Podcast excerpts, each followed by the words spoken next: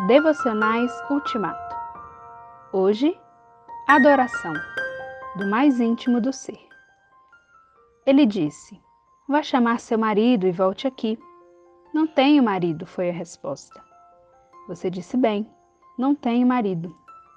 A verdade é que você já teve cinco maridos, e o homem com quem vive agora não é seu marido.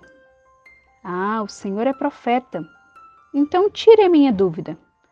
Nossos antepassados adoraram a Deus neste monte, mas vocês, judeus, insistem em que Jerusalém é o único lugar para adorar.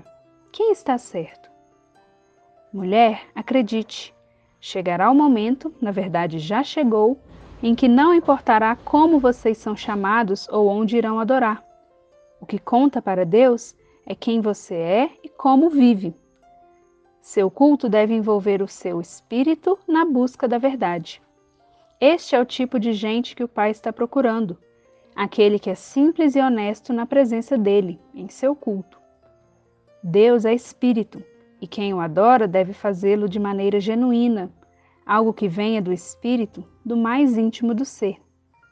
A mulher disse: Não entendo bem sobre isso. O que sei é que o Messias está vindo. Quando ele chegar, vai nos esclarecer tudo. Eu sou o Messias, declarou Jesus. Você não precisa esperar nem procurar mais.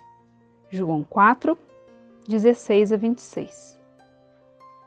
A conversa intensifica-se à medida que a discussão não se trata mais de tirar água de um poço, mas sim de adorar a Deus. A mulher é levada a uma consciência de suas necessidades interiores e das grandes realizações de Deus. O que isso lhe diz sobre a adoração? Deus, não quero me ater a perguntas relativas aos lugares, momentos ou formas de adoração. Quero adorar em meu íntimo de forma ardente e verdadeira e assim descobrir-te como centro de minha vida em Cristo Jesus. Amém.